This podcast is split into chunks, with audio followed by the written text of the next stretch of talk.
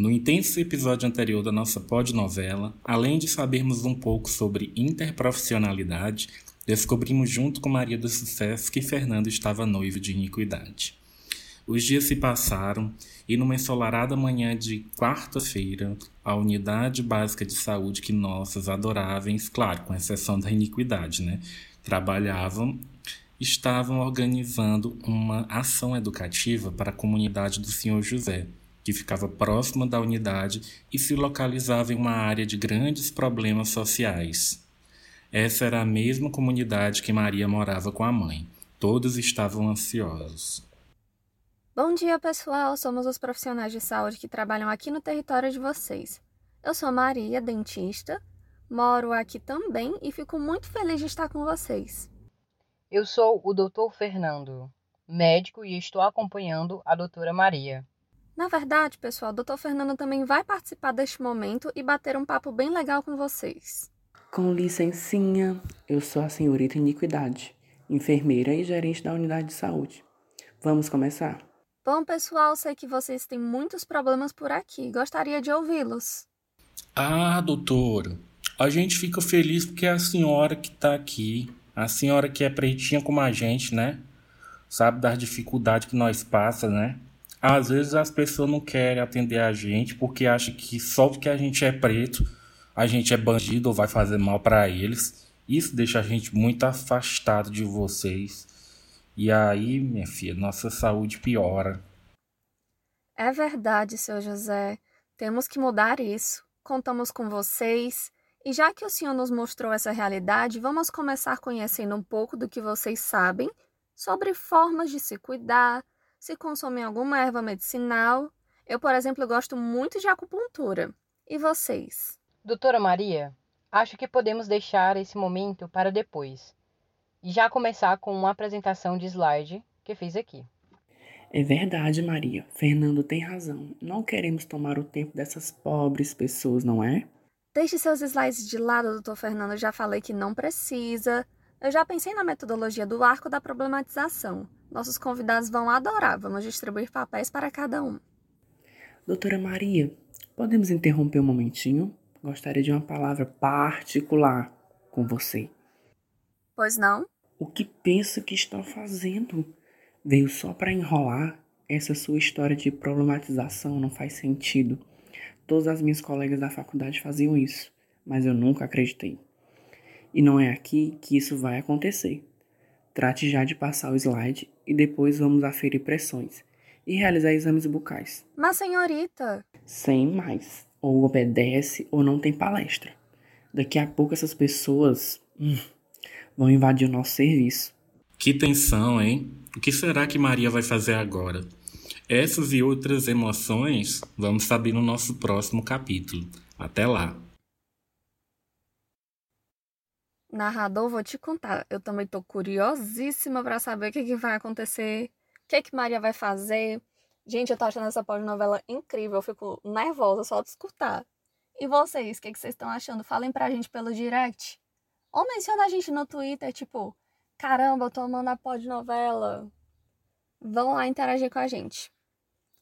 É, o tema desse episódio é de grande relevância e eu espero que seja proveitoso a todos no quesito desconstrução, pois abordaremos sobre o preconceito institucional, muito óbvio com a iniquidade, né?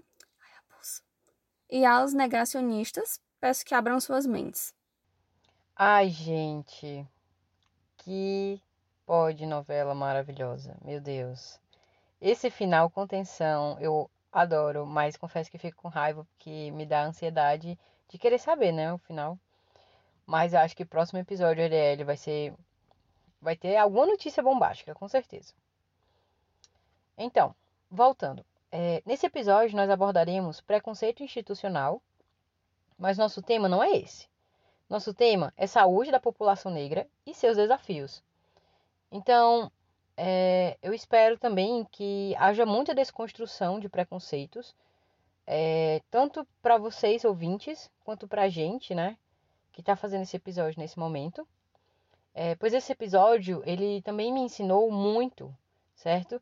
E eu espero aplicar tudo que eu aprendi é, de conhecimento durante a minha vida, não só profissional, mas como ser humano também, né? E devo confessar que também esse, esse episódio né, me ajudou a pensar em temas para episódios futuros, porque é um assunto é, muito plural, muito rico e que não dá para a gente trabalhar só com um episódio, né? Infelizmente a gente tem que enxugar muito o texto, mas é, fica aí é, um, um mar de ideias para a gente trabalhar com novos temas relacionados também à saúde da população negra. E aí eu quero fazer um questionamento aqui para vocês, né? Quantos de vocês sabiam da existência da Política Nacional de Saúde Integral da População Negra? E dos que conhecem essa política, quantos já pararam para ler sobre? Nem que seja, sei lá, uma postagem pequena. Como você acha que está a saúde da população negra? Será que está em igual qualidade do que a da população branca? Você acha que o racismo institucional influencia no cuidado dos pacientes negros? sabe o que é e como funciona esse tipo de racismo? Eu sou Arielle Menezes. E eu sou Bárbara Cavalcante e estamos começando mais um SUSCast.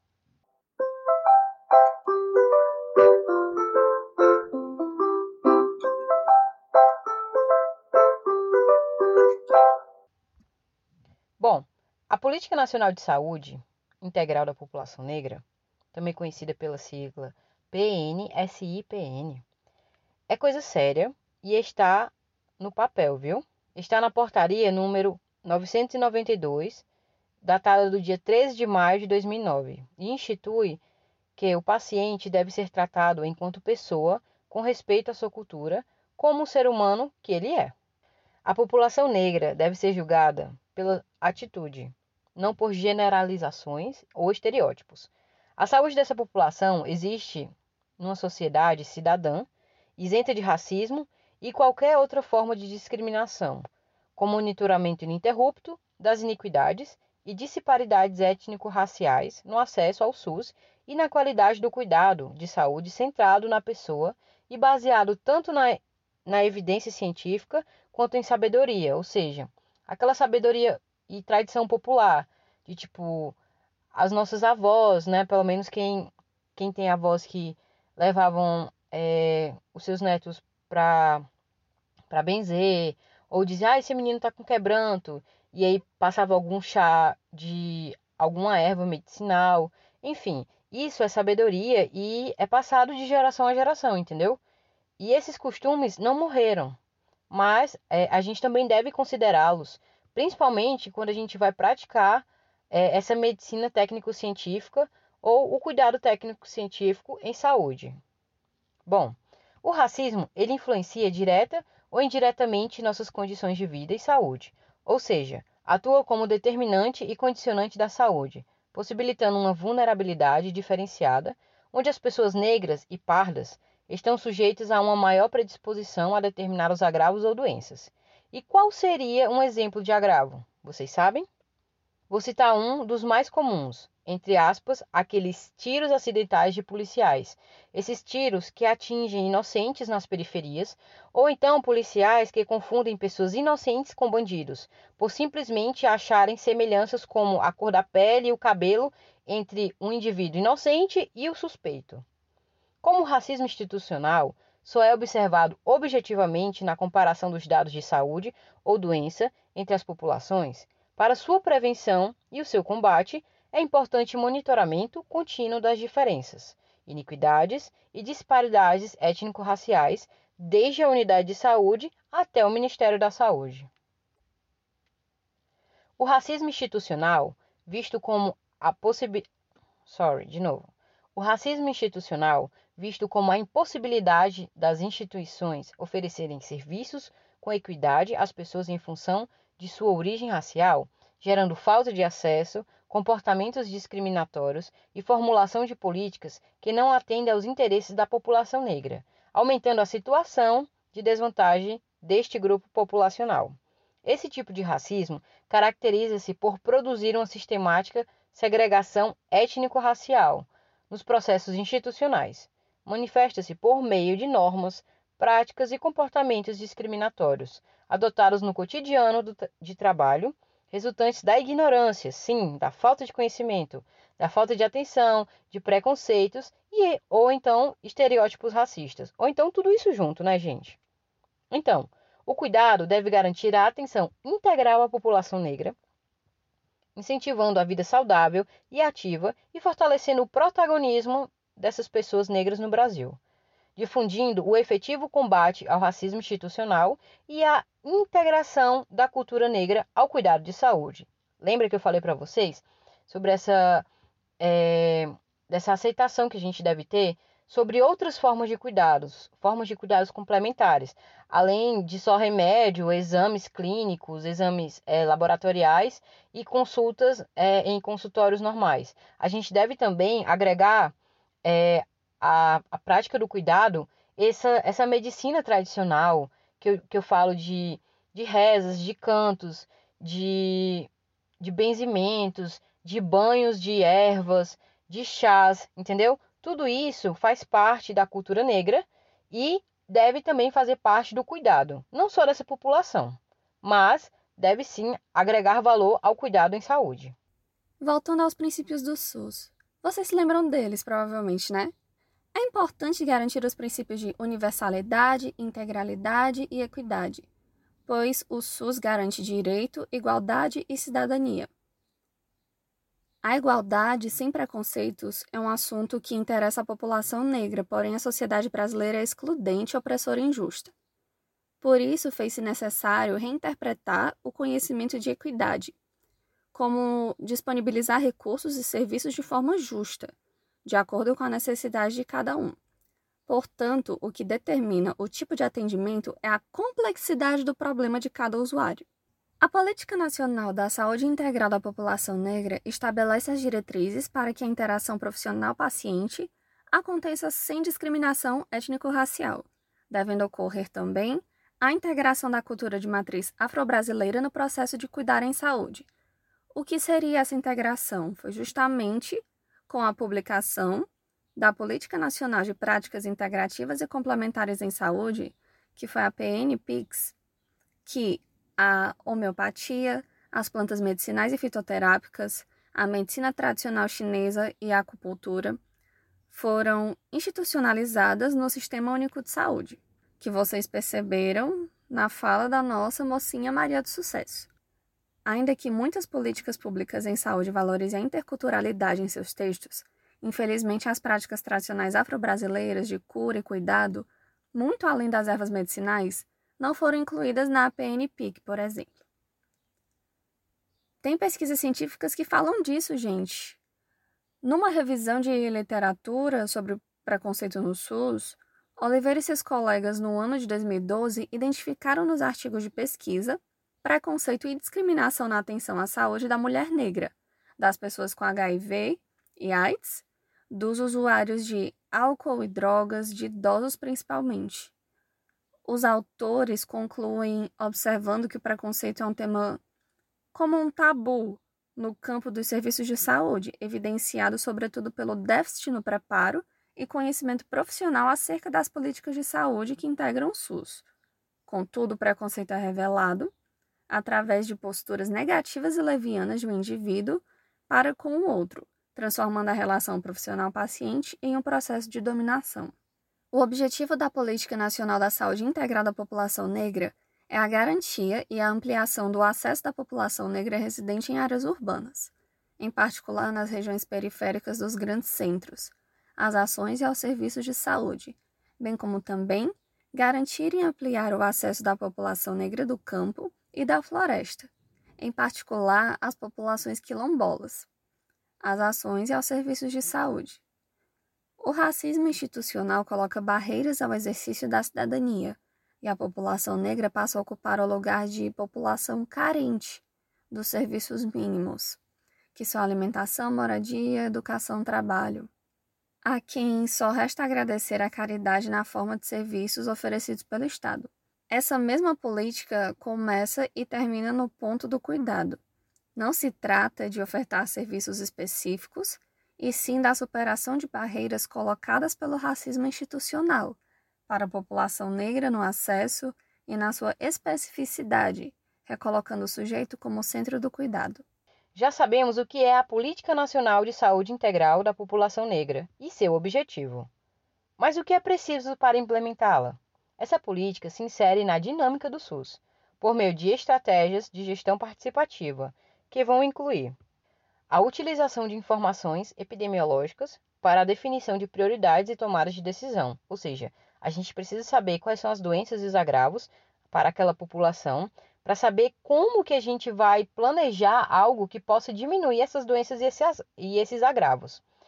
E também deve incluir o fortalecimento do controle social, ou seja, essa população deve sim se empoderar e ir para as reuniões de, do conselho e discutir com médicos, enfermeiros, ou seja, qualquer profissional de saúde, é, qual seria o melhor a melhor forma de cuidado dessa população. Além disso, devemos incluir o desenvolvimento de ações de combate ao racismo institucional. Ah, gente, isso é básico, né? E também devemos incluir ações afirmativas para alcançar a equidade em saúde e promover a igualdade racial. Se essa política não for implantada pelo município em suas unidades de saúde, os gestores, os trabalhadores e os profissionais de saúde serão responsabilizados por negligenciar o, o uso dessa política. Embora o Brasil seja um país com racismo, mas sem racista, segundo Figueiredo, é, que citou esta frase em 2009, é, isso acontece na saúde e. De novo, sorry. Segundo Figueiredo e seus colaboradores em um artigo publicado em 2009, ele diz: Embora o Brasil seja um país com racismo, mas sem racistas, isso acontece na saúde e todos sabem que a discriminação é crime. Há pesquisas do Núcleo de Estudos da População, é um grupo de pesquisas na Universidade da Unicamp, que foi publicado em 2012 esse estudo, que constatou a discriminação racial, determinando diferentes padrões de atendimento e tratamento de saúde para a população negra no país, tais como nascimentos prematuros, mortalidade infantil, mortalidade adulta e mortalidade materna, assim como morbidade, entre outros agravos e danos, né, evidenciados por disparidades étnico-raciais. Ou seja, é, a falta desse cuidado, dessa atenção, tudo isso por preconceitos, né? E tudo isso pelo, por esse racismo institucional já dentro da unidade de saúde. Durante o curso que fiz sobre a saúde da população negra, fiquei a refletir se não ser racista seria o suficiente.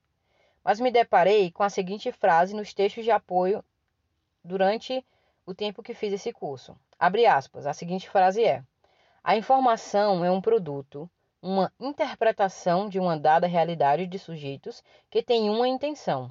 Portanto, a informação não é neutra, assim como a sua omissão. Fecha aspas.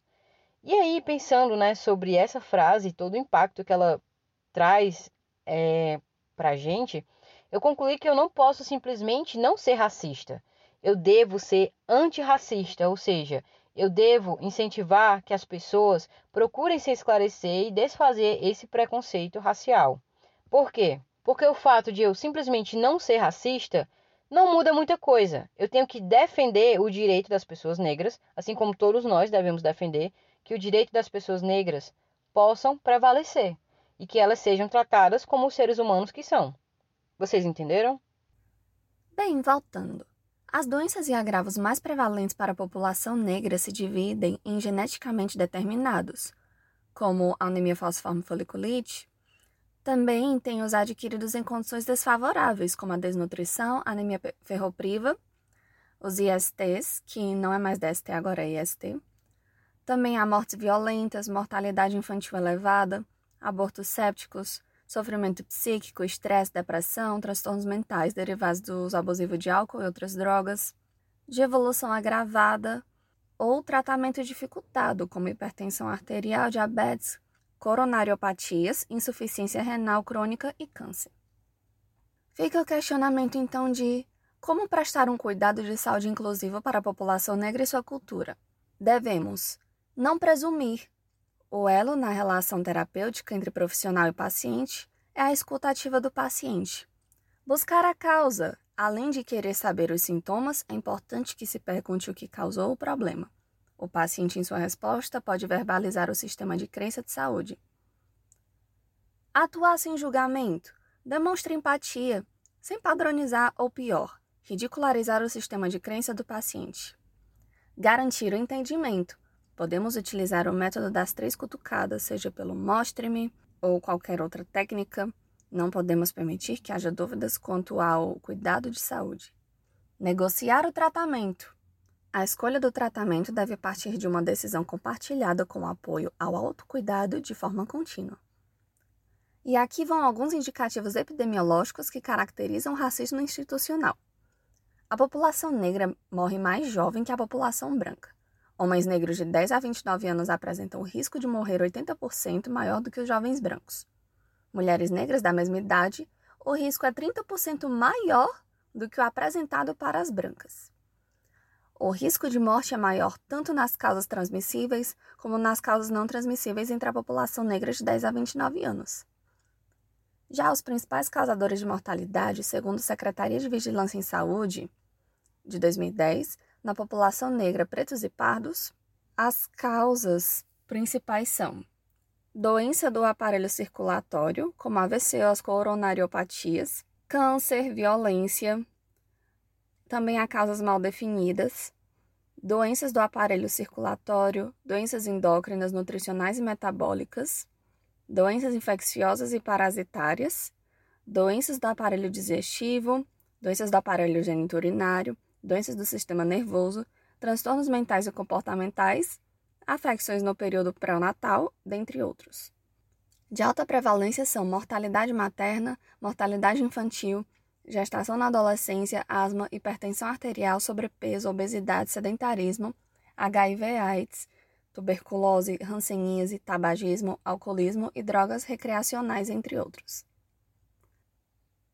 E o susto dessa semana, adivinhe, gente, é uma notícia péssima. E é sobre racismo, sim. Alguns dizem que não houveram racismo, mas eu discordo. Outros dizem que é um racismo velado, eu também discordo, porque para mim tá bem na cara que não foi tão velado assim. E eu vou ler a seguinte manchete. Essa notícia eu peguei no jornal O Povo. Abre aspas. Com o nome de Crespinha, Bombril lança esponja de aço para limpeza pesada e público aponta racismo da marca. Fecha aspas. O que vocês acharam dessa manchete? Vocês não acham que esse nome é ofensivo? Eu achei ofensivo. Nós acabamos de discutir sobre preconceito, racismo, tentando desconstruir tudo isso. E temos mais esse exemplo de racismo. Triste. Sim. Nunca passei por preconceito racial, mas fico imaginando como isso deve ser exaustivo e me solidarizo com essa população e com a luta dessa população também. Pois em pleno século XXI, dias após o assassinato de George Floyd, em meio a uma onda de protestos antirracismo, a marca Bombril tem a coragem de relançar esse produto com esse nome. Gente, eles poderiam ter relançado o produto mudando o nome, por favor, né? E agora de sucesso, nós temos que o Ceará é o estado brasileiro que mais testa, tanto proporcionalmente em relação à população, quanto numericamente, já que ultrapassamos São Paulo em quantidade de testes feitos. Também o Ceará é o estado mais transparente do Brasil, com os números da Covid-19, que foi algo dito pelo governador durante uma conversa com a população. E como indica SUS, é, nós temos o curso de Saúde da População Negra na plataforma da UnaSUS, tem emissão de certificado, carga horária de 45 horas e tem como público-alvo os profissionais de saúde que atuam na atenção básica, mas também é aberto a demais interessados no tema. Outra excelente indicação que temos para vocês é que assistam ao vídeo sobre racismo e injúria racial publicado no Instagram Conversa Livre, cujo usuário é Conversa Livre com dois S no final. É bem interessante, quem fala pra gente é uma pessoa que tem bastante propriedade no assunto e é muito interessante. Sugiro realmente que vocês assistam. Agora responda para si mesmo. Você ainda acha que o preconceito institucional não existe? Já consegue enxergar a barreira que o racismo institucional gera no cuidado da pessoa negra? Se a resposta foi sim, para a primeira pergunta, por favor, procure se informar mais sobre a Política Nacional de Saúde Integrada à População Negra. E se foi não para a segunda pergunta, definitivamente você precisa ouvir esse podcast novamente e seguir essa indicação no Indica SUS e fazer o curso de saúde da população negra na plataforma da UnaSUS. Encerramos por aqui esse programa, espero que vocês tenham gostado. Nos acompanhem nas redes sociais no Instagram e no Twitter. E abraços até o próximo episódio. Lembrem-se, vidas negras importam.